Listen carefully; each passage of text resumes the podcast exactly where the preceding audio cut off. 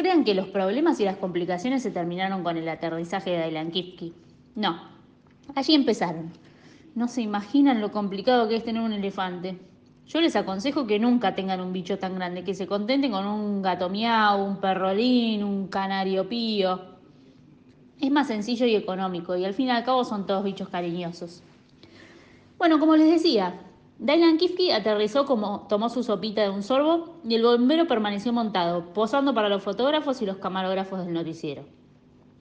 El bombero estaba tan mareado por el éxito que no había reparado bien en el asunto de la sopita. Pero cuando vio que Dylan Kifke se le había tomado toda, ¿qué creen que hizo? Se puso a llorar. Yo no sabía qué le pasaba, de modo que le pregunté al capitán de los bomberos que me contestó, tiene pena, pena, pena, por la sopita de avena.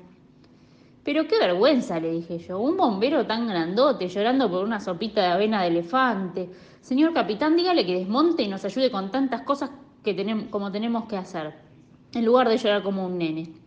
Entonces el capitán se cuadró delante del bombero, hizo la veña y le ordenó, Señor bombero, al instante, bájese del elefante. ¿Saben qué le contestó el malcriado del bombero? No me bajo si me grita, yo también quiero sopita. Pero no ve que no hay más, le dije. Entonces se acercó mi mamá y me dijo, nena, cuando te cases con el bombero vas a tener que hacerle sopita de avena todos los santos días. No pienso casarme con un bombero llorón, le contesté. El bombero no quería bajar de la cabeza de Dylan Kifke entonces yo, para prevenir otra fuga, me puse a sacarle las alas.